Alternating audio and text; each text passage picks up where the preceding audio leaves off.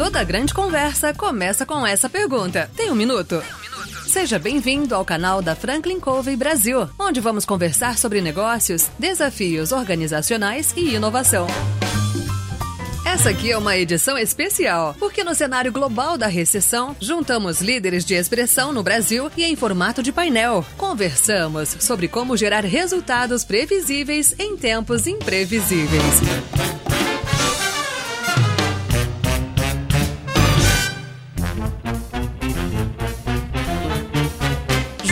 Palmeira e Bill Moraes recebem André Abuchan, CEO da Engeform Engenharia, e Carlos Tofanello, CEO da Tangotech, para falar sobre como preparar gestores para liderar equipes remotas. Nós esperamos que esse painel contribua para que você e sua organização gerem resultados previsíveis, mesmo em tempos imprevisíveis.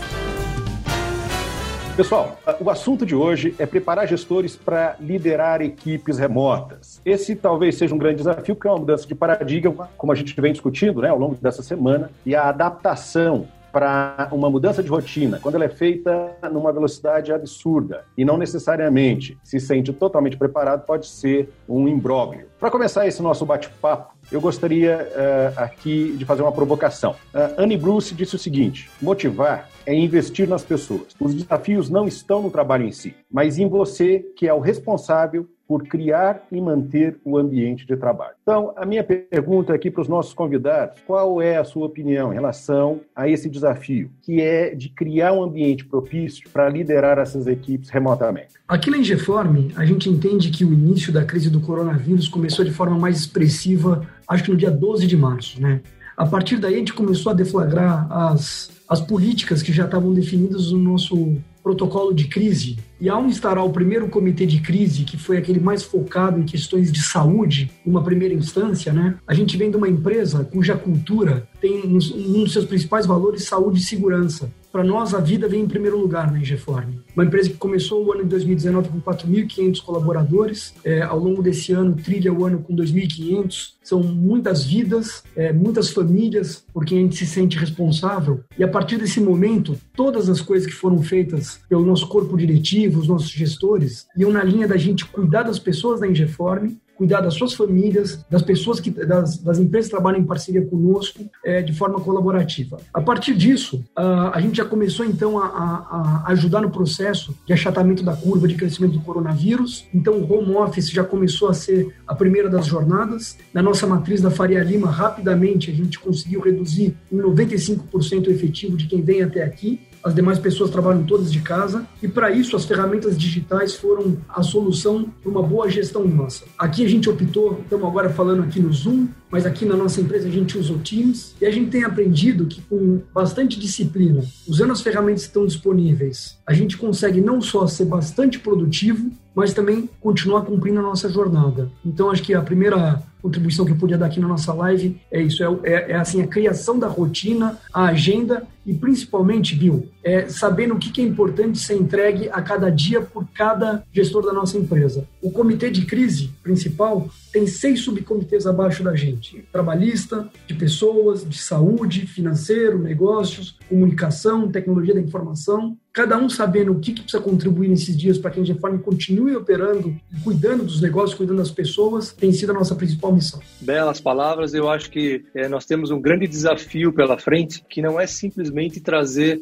a, a sua operação para dentro de casa. Imagina que no momento de crise, no momento ímpar que nós vivemos hoje, estar dentro de casa não é apenas um home office. Hoje nós temos nossos filhos dentro de casa, como eu tenho um filho de dois anos, né? Então, como lidar com toda essa operação é, é, logística dentro de casa, organizar sua agenda. É, nós não temos a nossa assistente do lar ativa como tinha antes, né? Então você tem uma máquina para fazer rodar no dia a dia. Então você, nós definimos algumas coisas importantes que imagina que nós tínhamos uma cultura muito forte de trabalho físico, né? Onde a nossa operação toda é, acontece dentro do, do coworking, que fica na região ali do, é, do Morumbi, né? Próximo do Shopping Morumbi. A vinda para o home office foi uma decisão muito rápida e eu diria que para uma empresa baby como nós, nós tivemos diversos desafios para serem ainda para serem resolvidos, né? Eu imagino que a gente vive um momento de construção de uma governança técnica, de uma governança em vários aspectos, né? E quando você tem um uh, uma situação tão forte como essa, você precisa acelerar esse processo e precisa definir muita coisa como um avião voando. É, no nosso caso, nós também usamos o Teams como ferramenta corporativa de comunicação também, e, e nós tivemos duas grandes definições que eu acho que está nos apoiando muito bem e nos ajudando a, a fazer essa, essa roda, essa bola correr, que é a definição dos nossos Go Weeks e dos nossos Go Day. É, então, nós temos alinhamentos diários, né, com toda essa, essa definição de atividades, e aí, mais do que nunca, o empoderamento e a proximidade da nossa gerente de portfólio, que você imagina que nós temos hoje é, projetos acontecendo com uma característica de implementação SAP, e nós temos projetos em formato de produto acontecendo do outro lado. Né? Então, uma camada de gerenciamento de portfólio faz com que a gente tenha o status real é, da evolução das coisas e a tomada de decisão muito rápida e próxima do nosso time de execução e do nosso board. É, então, isso, esse foi um dos grandes desafios e ainda é um desafio ter essa proximidade à distância. Ok, e puxa, André, Carlos, eu pegando um gancho né, no, que, no que vocês trouxeram agora, eu vou dizer, gente, tanto como criador quanto como criatura, tá? Porque o que eu estou falando aqui eu também aplico faz quase 20 anos, se somar o tempo que eu fui cliente também da Franklin Covey. Então, o que eu percebi, uma cicatriz do meu rosto, só de novo, né, gente? Eu sou formado em, em ciência da computação, minha formação não é psicologia, mas o que me chamou muito a atenção é que eu não motivo pessoas, né? A, a, a tecnologia, ela é um fator higiênico. Se você não tem, nesse momento de remote working, você, você vai ter problemas, sim, mas isso é um fator higiênico. Se eu não tenho, desmotiva. Mas o que motiva não é isso, segundo essa experiência nossa como Franklin Covey e minha também como gestor. É, é criar as condições para que as pessoas possam entregar aquilo que elas escolheram fazer. E eu crio essas condições e elas escolhem voluntariamente se vão se, se, vão se engajar ou não. Mas qual é o meu. Então, peraí, Bill, se eu não motivo pessoas, se elas próprias se motivam, o que, que eu posso fazer sobre isso? Tem alento, tem,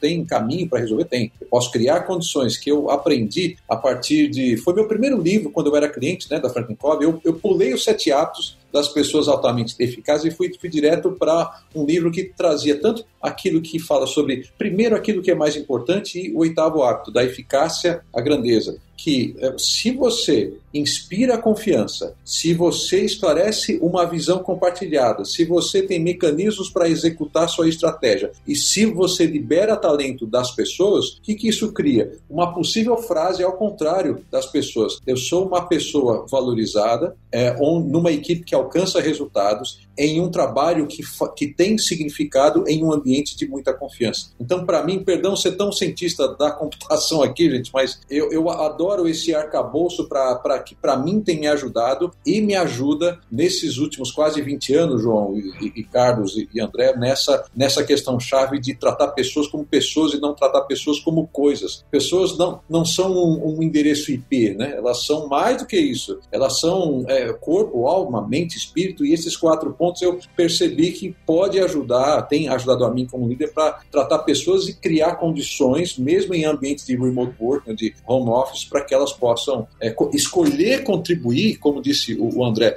naquilo que é mais importante. Faz Bill. todo sentido, Bill. Aqui na, na, Franklin, a gente geralmente, quando discute gestão de pessoas, nós estamos falando de comportamento, e o Covey ele tem uma colocação é, que vem de encontro com o que a gente está discutindo, que ele diz que o salário compra as mãos, mas a mente e o coração o indivíduo dá voluntariamente. O desafio diz é de que nós, como líderes, precisamos criar o ambiente, mas as pessoas precisam desejar fazer, elas precisam uh, buscar um porquê. Quando você alinha propósito, isso ajuda. O André estava falando sobre os protocolos de segurança, né, de, de das equipes que tem para as tomadas de decisão, e o Carlos falou sobre aterrizar um avião. Isso me fez lembrar o 11 de setembro. Eu não sei se é, vocês lembram todos os acontecimentos, mas provavelmente você lembra onde você estava naquele momento, quando aquilo aconteceu. Eu estava na rua, passando na frente de um bar e vi o tumulto. Eram 8h46 da manhã, quando o primeiro avião ele bateu uh, na Torre Norte. E na Torre Sul tinha o Morgan Stanley e ele ocupava do 43º até o 74º andar. Eram 2.700 pessoas, 200 a mais do que o André tem hoje dentro de todo o grupo. E o que aconteceu é que eles tinham lá um comitê de crise e havia lá um responsável. Ele pegou um megafone e começou a orientar as pessoas. O que aconteceu? 15 minutos depois, a Torre Sul ela foi atingida pelo segundo avião. Dentro desses 15 minutos, 2.700 pessoas do, do 74º andar ao 43º, que faziam parte do grupo Morgan Stanley, saíram do prédio. Delas, do grupo do Morgan Stanley, apenas sete pessoas morreram. Por que, que eles conseguiram isso? Porque o ambiente foi criado de tal maneira e aquilo foi praticado com tanta seriedade que as pessoas sabiam o que elas precisavam fazer, que deveriam uh, seguir alguns protocolos, que deveriam manter a calma, que havia uma rota de fuga. Eu acho que o grande desafio de criar produtividade com as nossas equipes, de, de trabalhar com elas remotamente passa por uh, um trabalho do gestor, mas também um trabalho individual. A minha conscientização como colaborador de que eu tenho responsabilidades a cumprir e que eu posso fazer o meu melhor. Ontem, a gente citou Julie Morgenstein, esse livro aqui que infelizmente só tem em inglês. Né? Uh, o livro é chamado Organizing from the Inside Out. O livro ele fala uma das coisas que ele chama a atenção é o seguinte: organize o ambiente aonde você está. Isso te ajuda na auto-organização. Então, uma dica aqui para quem está nos ouvindo é de que organize o seu ambiente de trabalho em casa. E lembre que uh, o, o, ambiente que a empresa está criando, ele ajuda, mas o principal responsável na tomada de decisão, na entrega de resultados é você. Ouvindo vocês falarem, várias coisas passam aqui pela cabeça, e eu não sei se o Bill e o João sabem, mas eu estava em Nova York em setembro 11, né? Não só estava em Nova York, como eu trabalhava no mercado financeiro, né? Eu entrei em 1998 na Salomon Brothers Smith Barney, e eu sou um, hoje um diretor superintendente de uma organização que já passou por uma crise muito profunda. Então, talvez eu tenha aprendido muito vivendo pessoalmente a crise de 2000. De,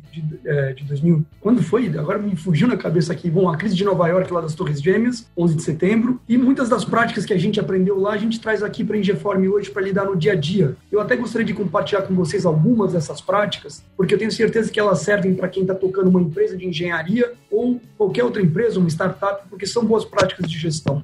Pegando o gancho da cultura do João, é, toda manhã quando eu me levanto, eu realmente tenho muito orgulho do time da Ingeform, que está lá nos nossos negócios na ponta, é, construindo os hospitais, cuidando das obras de saneamento que não pararam por decreto, né? Afinal, nós estamos cuidando de saúde das pessoas e isso se conecta muito com o propósito da nossa organização, viu? Porque aqui na Ingefarm Engenharia, a gente definiu em conjunto com o time que o propósito nosso é, através da arte de engenheirar, fazer a diferença na vida das pessoas. E para quem pôde vir ver esse sábado a entrega da Ingeform, um hospital na zona norte de São Paulo, onde nós antecipamos a entrega de 150 leitos que vão ser usados exclusivamente para tratamento de Covid-19, é, isso é o que nos traz orgulho de sermos engenheiros, construtores e realmente nesse momento estamos fazendo a diferença é, na vida de tantas pessoas. Estamos também para antecipar os próximos 300 leitos é, desse hospital na Zona Norte e com isso contribuir ainda mais aí para essa crise aguda nossa. Enfim, você falou, Bill, João, rotina é importante nesse momento que a gente faz home office. Acho que você está bem vestido como vocês estão aí, num ambiente silencioso, usando um bom fone de ouvido para se comunicar. Quem estiver fazendo videoconferência, eu acho que é padrão a gente ter que se ver. Não podem alguns se verem e outros não. Acho que isso não é uma boa prática. Se você está numa videoconferência, esteja na videoconferência 100%. Mindfulness no que você está fazendo. Eventualmente, as pessoas que não estão no vídeo estão fazendo duas, três coisas. Ninguém é muito eficiente fazendo duas, três coisas. Cuidar da aparência, está realmente disponível. Aqui, na Ingeform, acho que o que a gente está fazendo de mais relevante nesse momento é se comunicar comunicar muito com o time. Então nós temos a reunião das oito e meia da manhã da alta liderança do comitê de crise, duas vezes por semana uma, uma reunião ampliada com todos os gestores de todos os negócios, Todas as mensagens corporativas elas são centralizadas de forma que o que a gente comunica para o time foi validado pela autogestão. E nesse momento, acho que quanto mais cada um dos nossos líderes replica o que a gente está fazendo aqui na matriz, na alta liderança, melhor a gente contribui para que essa mensagem seja levada de forma institucional para todo o nosso time. Muito bom. André, eu queria complementar também. Imagina que eu concordo absolutamente que a gente tem um desafio de comunicação enorme para resolver aí é, quando a gente tem uma rotina de trabalho home office. É, e eu tive refletindo esses últimos dias porque a nossa máquina não parou. A gente continua rodando no desenvolvimento das coisas, no desenvolvimento de produto, de projeto, é, a comunicação na ponta com os clientes também, implementando coisas novas, tecnologias que estão chegando na ponta. E um grande desafio que eu tenho vivido aí nesses últimos dias é que as ações comerciais elas não pararam, elas apenas não. Diminuíram em virtude do, da, da, da ocasião, do foco é, de cada empresa, né? Mas para nós, eu acho que é uma quebra de paradigma a gente começar a tratar uma reunião comercial onde você tem um approach físico muito bem resolvido no mercado, né? E até uma necessidade diante do nosso mercado de estar na frente numa sala de reunião e ter essa essa segurança do discurso e transpor isso para o ambiente home office, onde a gente muitas vezes tem todas essas interferências do dia a dia, né? Mas precisa colocar, passar adiante o recado, o nosso pitch comercial, as apresentações é algo que tem, é, me parece que elas têm se fortalecido, que é justamente onde a gente consegue se apoiar um pouco mais, já que eu não tenho a presença, eu preciso ter algo um pouco mais consolidado, então muito do que eu falava eu preciso documentar, é, mas não deixar as ações comerciais também de lado no momento tão importante como esse, porque a economia é um fator que a gente sabe que a gente precisa retomar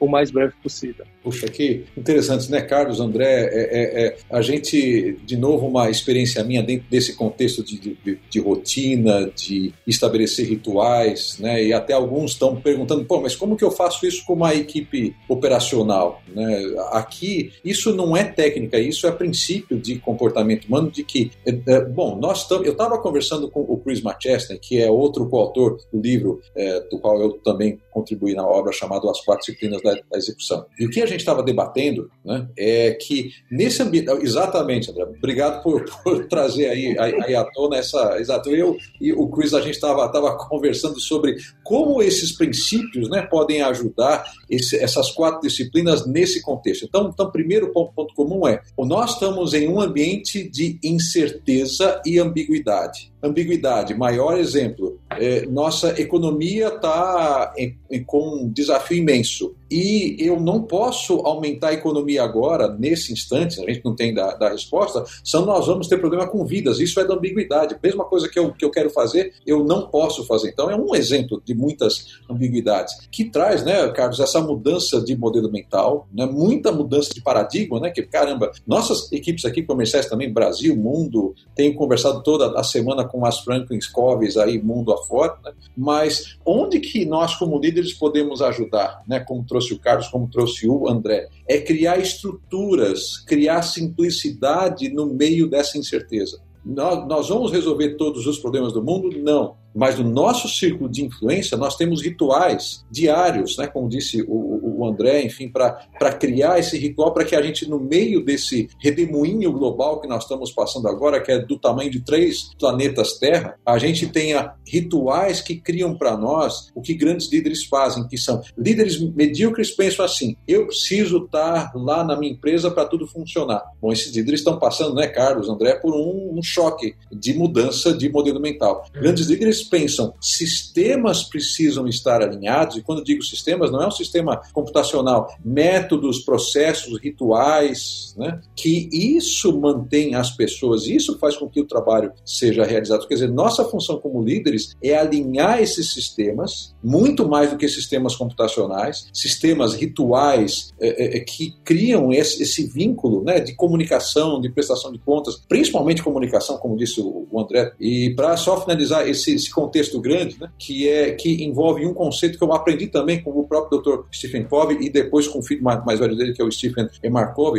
autor de um livro chamado A Velocidade da Confiança, que traz o quê? Você tem o conceito de conta bancária de confiança. Quando você comunica e você faz comunicação onde nesse momento você enfrenta a realidade, você esclarece expectativas, você cria transparência, por mais dura que seja a mensagem, você está criando confiança, está fazendo depósito nessa conta bancária de confiança.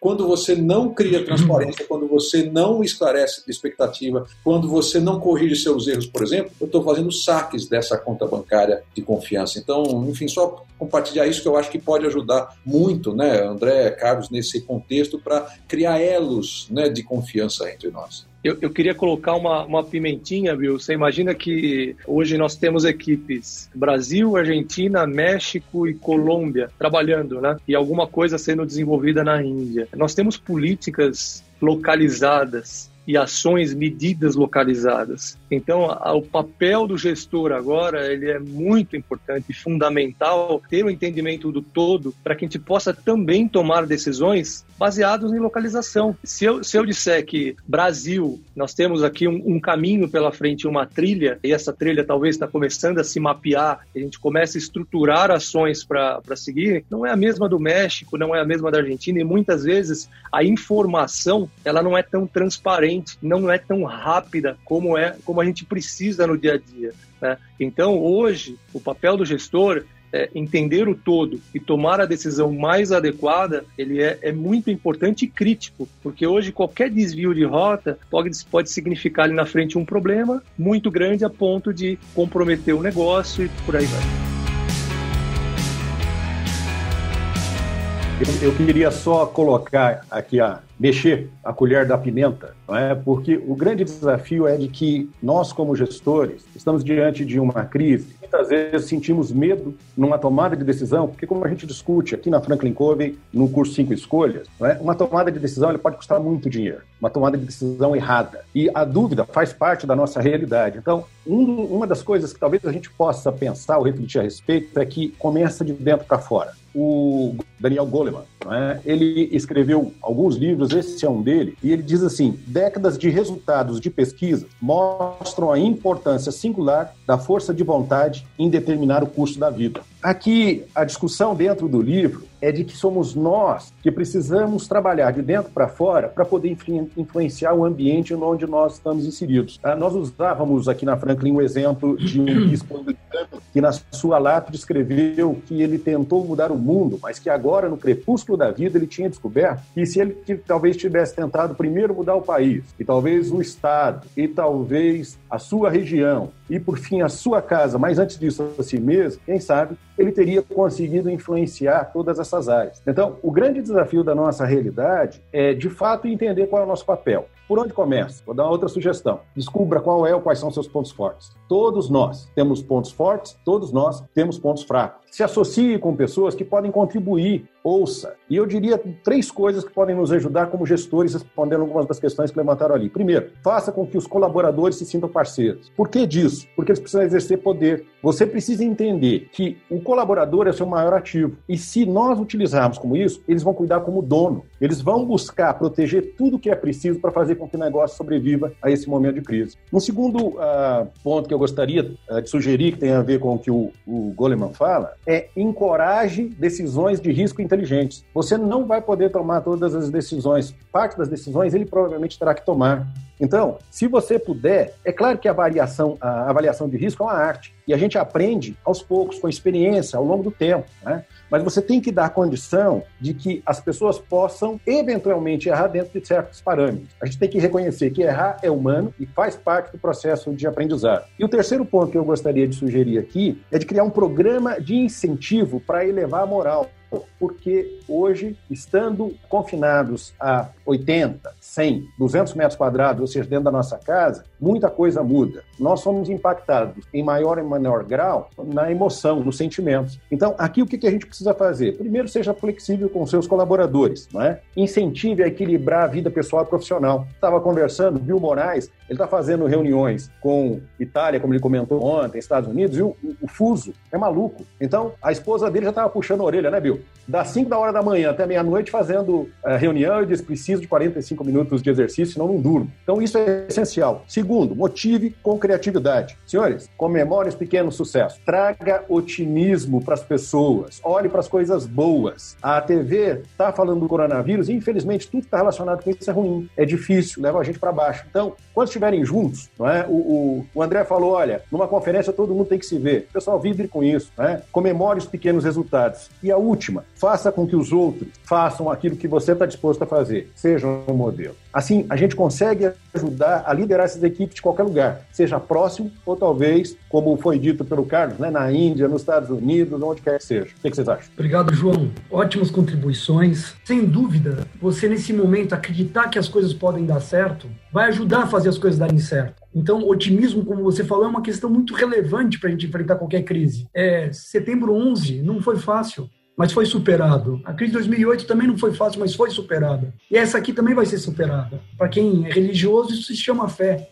Mas acho que dentro do papel de todos os líderes organizacionais, dependente de onde você está numa cadeia, uma organização, você ter otimismo para enfrentar os dias de hoje é muito relevante. Eu acho que a gente precisa olhar para as nossas empresas também e fazer um agradecimento às equipes de tecnologia da informação. Eu faço um agradecimento aqui à equipe da Ingeform, que em muitos momentos não é bem compreendida quando precisa de investimento, capex, para melhorar nossa infraestrutura, é, melhorar os softwares, o RP, os hardwares e por aí vai. E muitas vezes a, a empresa sente que eles estão competindo pelo recurso mas de repente isso nessa crise foi um ponto forte da Ingeform. A gente conseguiu ir rapidamente para as nossas casas e manter toda a operação funcionando. Então, eu deixo um vivo aqui para esse meu time. Da mesma forma que eu peço ainda a vocês, quando tomem decisões em relação aos negócios que vocês estão gerindo, coloquem as vidas em primeiro lugar. Realmente é um momento onde a gente tem que preservar vidas, cuidar das pessoas e ao mesmo tempo cuidar da organização. João, Bill, abril vai ser um mês difícil, ninguém tem dúvida disso. E as nossas empresas também precisam ter condições de liquidez, capacidade financeira para poder honrar os compromissos e dessa mesma forma cuidar de pessoas. Então aqui está esse grande paradoxo entre você cuidar só de saúde, é, isolamento social e ao mesmo tempo manter a cadeia produtiva trabalhando. E no nosso caso,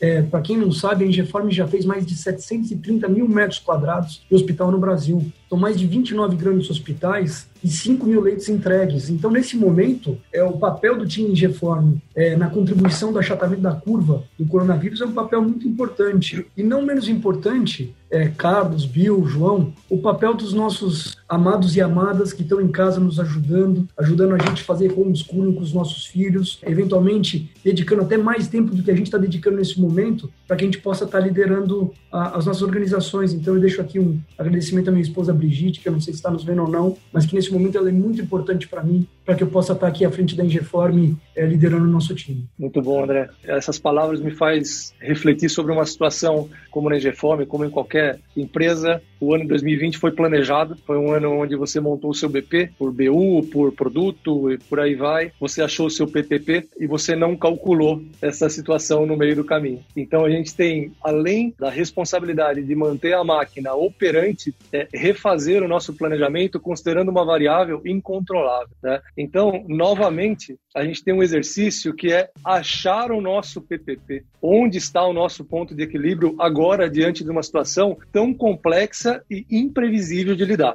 E a gente está no momento agora, eu passei por uma série e ainda estamos passando por uma série de revisões do nosso planejamento para poder acertar o que a gente chama de planejamento de demanda. Então, olhar para frente, falar, entender o que eu tenho pela frente, entender os custos que eu tenho pela frente e conseguir acertar a minha máquina de vendas para achar o meu eventual break-even do negócio e seguir. Então, eu acho que são tantas variáveis associadas à gestão é, e importantes a ponto de comprometer negócios aí pela frente de pequenas empresas que estão nascendo, que, que a gente tem uma, uma atribuição extra e momentos como esse de reflexão, onde você começa a entender o quão importante é estar focado, estar controlado, disciplinado, né? Eficiência operacional talvez tenha sido a palavra que eu mais escuto nos últimos dias, né? Então, como fazer da nossa rotina, o nosso dia, uma entrega mensurável, uma entrega plausível, uma entrega alinhada com o planejamento da empresa, fazer com que as empresas, as pessoas estejam no mesmo mood, né? Então, eu acho que esse, momentos como esse que a gente consegue ter essa reflexão e trazer pensamentos, compartilhar com todos vocês são muito importantes para gente poder recalcular a nossa rota, porque numa startup a gente recalcula de hora em hora. Carlos, André, João, é, é, é eu estou aqui, bom, estou numa aula aqui, obrigado pela, pela aula que vocês estão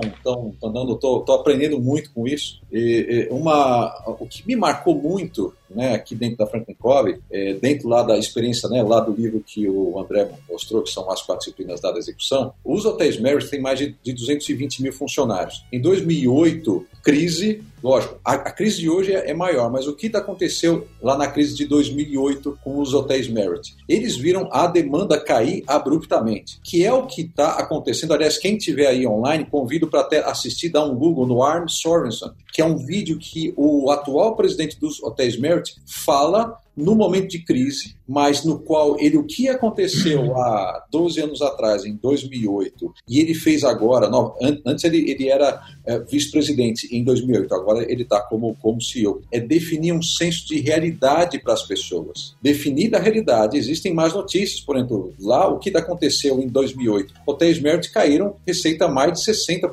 Mas o que, que eles fizeram?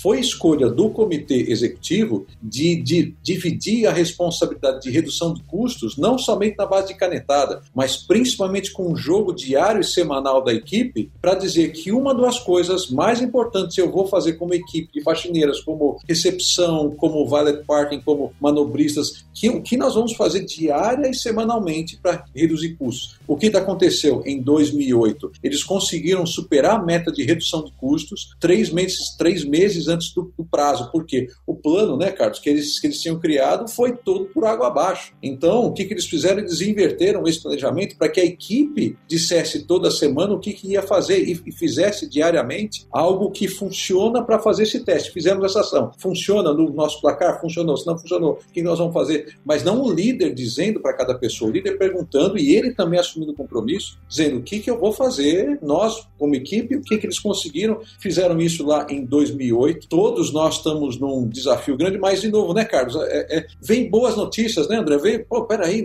o nosso modelo mental está mudando. Nossas horas frente a frente com o cliente não pararam, estão aumentando agora. Então, não é adoçar problemas. Acho que um líder que adoça problemas agora não, não cria um senso de realidade. Sim, existem problemas. E sim, existe evolução. Dá esse senso de propriedade, essa comunicação né, para a equipe e celebrar. O último ponto que eu queria aqui chamar a atenção do que o André também trouxe, Carlos, é, é celebrar pequenas vitórias diariamente. Celebrar é, que, puxa, o, o, Carlos pode dizer: olha, gente, no, no, nossa hora de face-to-face -face com os nossos clientes aumentou 15%. Vocês perceberam isso? Né? O, o André trazer esse senso para gente, vocês perceberam que nós, o, centenas de leitos estão acontecendo graças ao nosso trabalho. Quer dizer, dá esse senso de propósito, de contribuição. Não, metas são importantes mas nesse momento, mais do que a meta, e eu adoro meta, vocês me conhecem, mas além da meta, tá lá na frente, é por que nós fazemos o que nós fazemos, qual é a minha contribuição. E aí vem o ponto que o próprio João trouxe. A contribuição traz mente, traz coração das pessoas, assim, puxa vida, eu tenho propósito, faz sentido fazer o que nós estamos fazendo e se engajar para ganhar e, e, celebrar essas pequenas vitórias como líder, não ter medo de celebrar pequenas vitórias como líder, porque muitos líderes pensam assim, ah, não, mas se eu celebrar vitória é como dizer para o meu meu filho que está tendo uma nota boa, ele vai relaxar, relaxar, né? Não, não é essa ideia. A ideia é criar pequenas vitórias de aprendizado para que as pessoas saibam que tem coisas que elas não controlam, mas tem coisas que elas estão atuando para um propósito maior que vai criar significado e aprendizado para elas, né? Acho que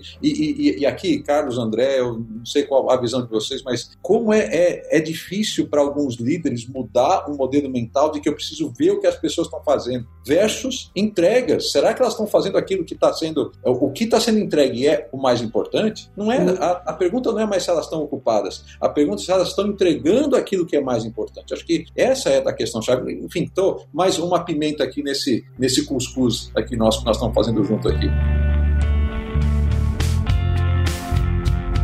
Antes de começar o nosso bate-papo aqui, nós falávamos, o Carlos até mencionou e mostrou um livro, primeiro mais importante, que você está com ele aí, né? E me lembrei, nesse bate-papo, de que ontem a gente comentou a respeito do COVID, discutindo sobre a terceira alternativa. Eu, à noite, me lembrei de uma frase que li que me chamou a atenção. O, o Covid, vírus 19, ele começou na China. E a China me deu uma frase interessante. A frase diz assim: a palavra chinesa para crise consiste em dois caracteres: perigo. O outro, oportunidade oculta. Eu tinha comentado ontem que o Covey escreveu 300 páginas, mas não foram 300 foram 525 páginas a respeito de encontrar a terceira alternativa. Né? E veja que eu marquei, fui marcando cada coisa, eu sempre marco aquilo que me chama a atenção, eu vou marcando, e dentro disso, o Cove consegue nos fazer refletir a respeito do que é que nós podemos fazer para melhorar. Volto a um, a um, ponto que o Carlos tinha colocado. Como nosso papel, a gente tem que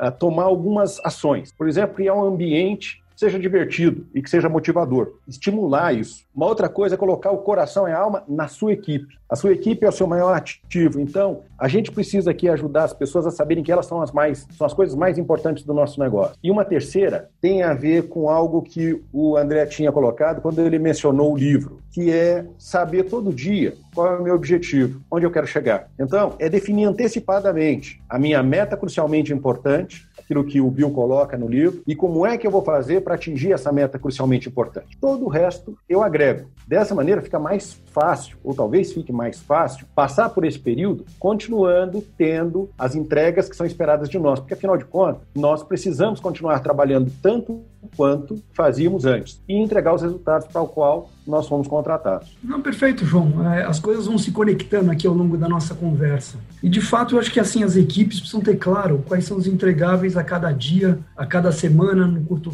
prazo curto, médio e longo. É, a nossa gestora aqui do desenvolvimento humano organizacional, a Camila, sempre conversa comigo quando a gente discute se nós estamos sendo mais produtivos ou não fazendo home office. E ela, essa conversa tem que ser uma conversa tangível. Se você tem claro que cada pessoa na organização precisa entregar ao final de um dia ou de uma semana, e se isso está entregue, o home office está funcionando então. Acho que a gente precisa ter claro. Agora, tem muita coisa para distrair a gente. E, eu tenho falado muito é, com o meu time, na, nas outras lives que eu participei, sobre a gente também não ficar consumindo um conteúdo tóxico o dia inteiro. Por WhatsApp, é link, é vídeo, é não sei o que, é PowerPoint, é PPT. Enfim, Carlos, eu acho que nesse momento a gente precisa escolher fontes muito boas de que, do que a gente acredita, quem a gente acredita e seguir nessas fontes. Para mim, como diretor superintendente, diretor superintendente da Ingeform, alguns fóruns que eu participo como CEO tem me ajudado muito a saber o que estão sendo feito nas outras empresas. Antes de entrar aqui na nossa conferência, eu estava na, na conferência de CEOs do Clube GRI, é, vendo o que a RAP está fazendo, o que os bancos estão fazendo. Eu participo de mais alguns e eu acho que todo mundo pode ampliar sua rede de relacionamento nesse momento e se conectar virtualmente com pessoas que são relevantes para ter conteúdo importante para compartilhar. Mas como o tema de hoje nosso aqui também é o que mais fazer para facilitar o home office com qualidade, Bill, eu queria contar para vocês que, por exemplo, a ginástica laboral da Ingeform, ela continua acontecendo não fisicamente, e o pessoal está adorando que a gente tem a nossa rotina para entrar todo mundo junto, é uma farra, todo mundo cuidando do corpo, que daí cuida da mente e trabalha com mais produtividade. E além disso, já faz algum tempo que a gente colocou aqui na Ingeform a meditação. A meditação é uma das melhores ferramentas também para a gente cuidar da nossa mente e para isso poder ser mais produtivo e passar melhor por essa crise. E agora a gente começa também com a nossa meditação sendo virtual. Eu queria colocar também uma é, mais um ponto aí de, de reflexão, pegando as palavras de todos, que é, é, é fácil você lidar com uma camada de gestão quando tudo é previsível e quando tudo está sob controle. Agora, quando, palavras do nosso founder aqui, o Vandré, né? A gente só tem uma certeza quando a gente vende um projeto, que vai dar ruim, vamos chamar assim, tá? Para não falar a palavra correta.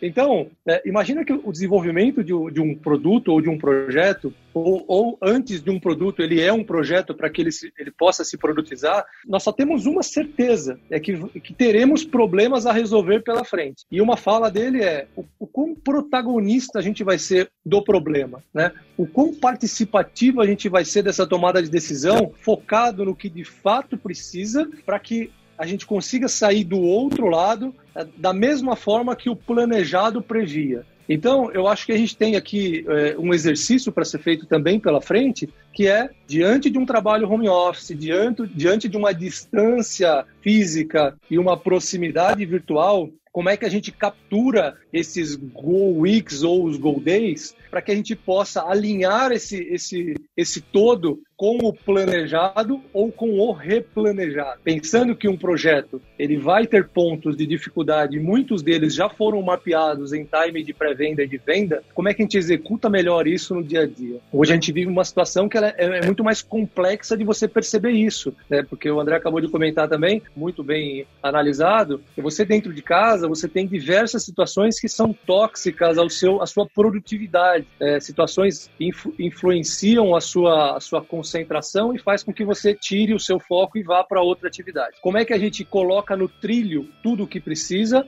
alinhado à entrega? No nosso caso, é uma entrega mais tangível, acho que no seu caso também, André, falando de, é, da, do mercado de, de, construção, né? Você tem fases ali. O nosso cronograma é muito parecido, tá?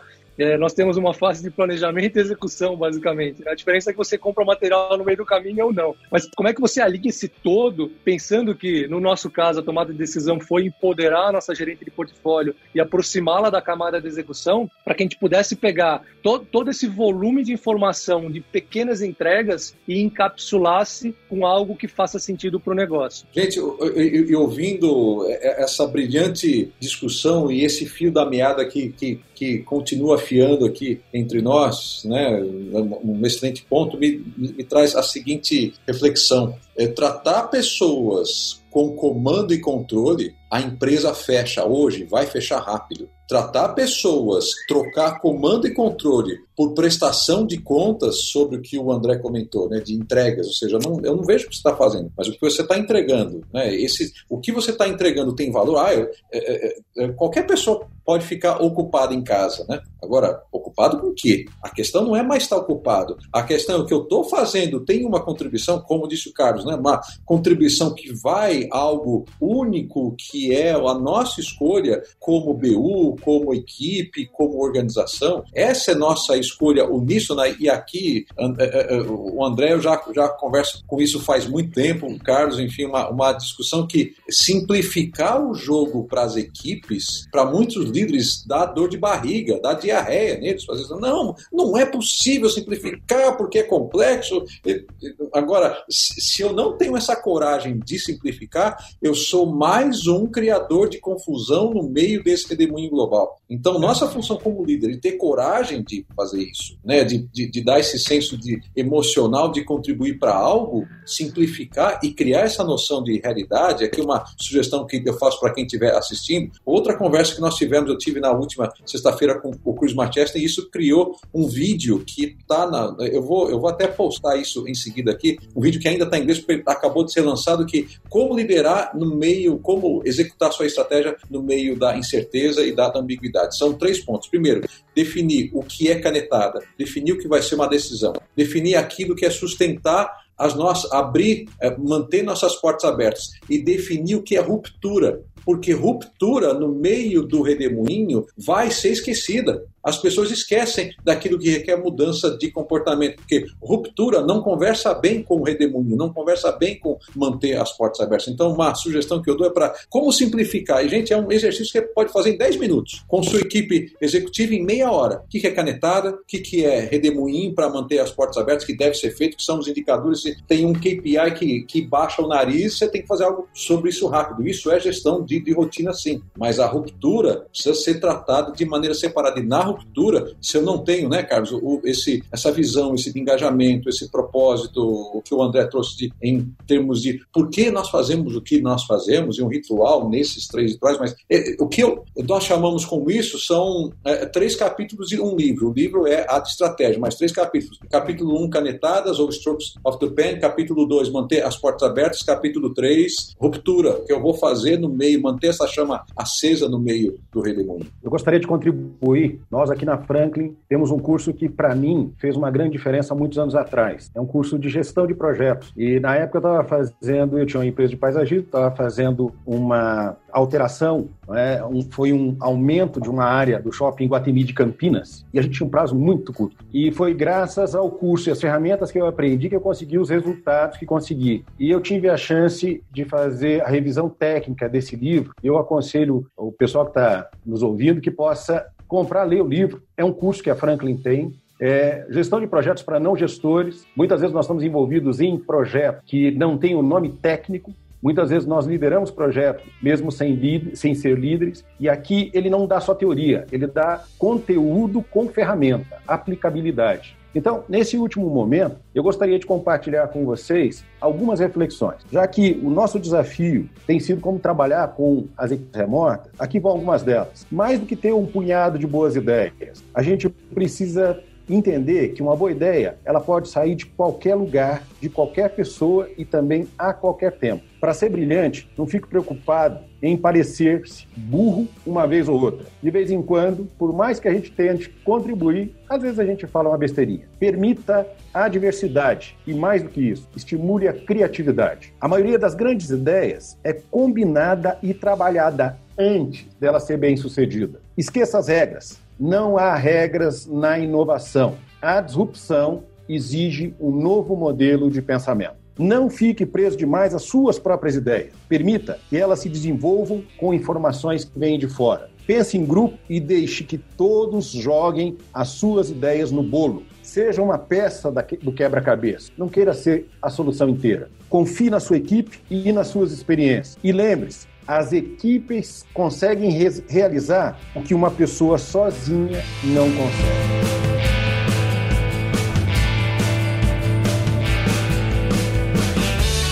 Gostaria de ouvir agora, nesses últimos minutos, né, o pensamento dos nossos convidados. Por favor, Bill. Gente, eu quero primeiro agradecer a todos, de novo, André, Carlos, pelo tempo de vocês, pela aula de hoje e a gratidão também a todos que estão aqui, aqui participando e uma recomendação, né, para liderar equipes de maneira remota, definir esse senso de realidade, criar um ambiente de confiança, gente. Eu vou, vou dizer como eu pensava há 20 anos atrás. Para mim, confiança era abraçar árvore, era, né, para que confiança? Você você tem indicadores, vamos executar, o jogo está aí.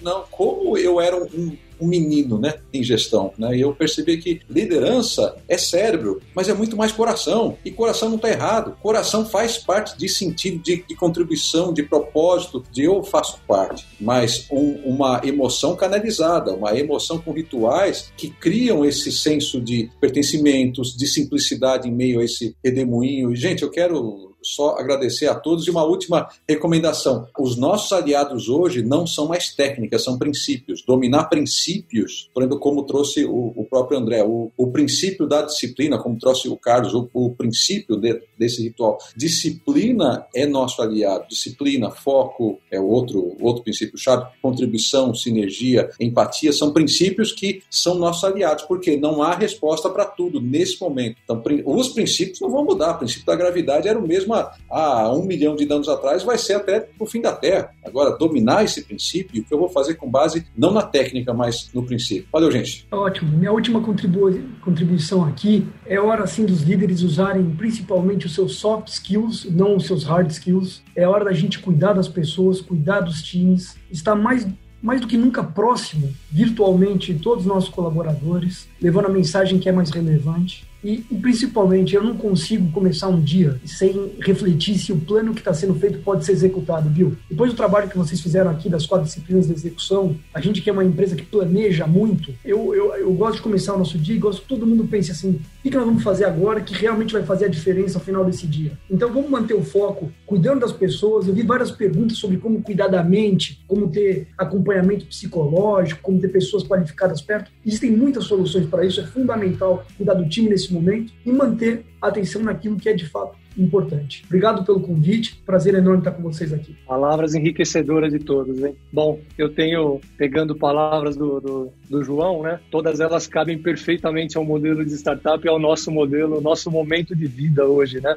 Uma decisão que nós tomamos logo no início da, da criação dessa ideia desse da Tango, né? Era estabelecer qual era o propósito e deixar muito claro para todos qual é o propósito da empresa e alinhar isso com todos os membros do nosso do, da nossa empresa empresa. E a segunda decisão foi: não seremos uma empresa verticalizada. Então, como lidar exatamente, André? Como lidar com uma camada horizontal onde todos todas as opiniões elas são muito importantes para montar o nosso quebra-cabeça. E diante do momento que a gente vive hoje, fazer esse lego todo se encaixar para a gente conseguir sair do outro lado é desafiador. Eu creio que no curtíssimo espaço de tempo a gente já recupere o nosso modus operandi e consiga sair do outro lado. Pessoal, mais uma vez, muito obrigado por ter me dado a oportunidade de, de ter esse entendimento com todos vocês. Nós agradecemos. Obrigado, Bill. Obrigado, Carlos. Obrigado, André. Obrigado a todos vocês que estão conosco, ficaram aqui ouvindo, compartilhando aqui os seus insights. Eu gostaria de deixar um último pensamento. A frase diz assim: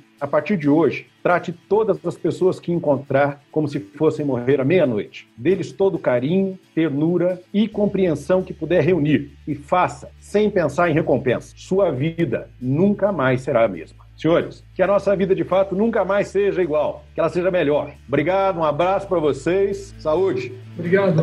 Saúde, gente. Obrigado. Obrigado a todos. Valeu, grandeza.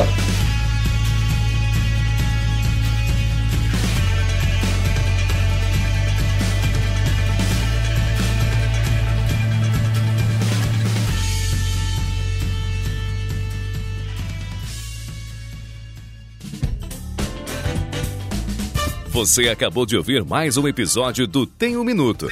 Oferecido pela Franklin Covey Brasil, uma empresa global que ajuda outras empresas a alcançarem resultados que requerem grandes mudanças no comportamento humano. Venha conhecer nossas soluções customizadas para os seus desafios organizacionais.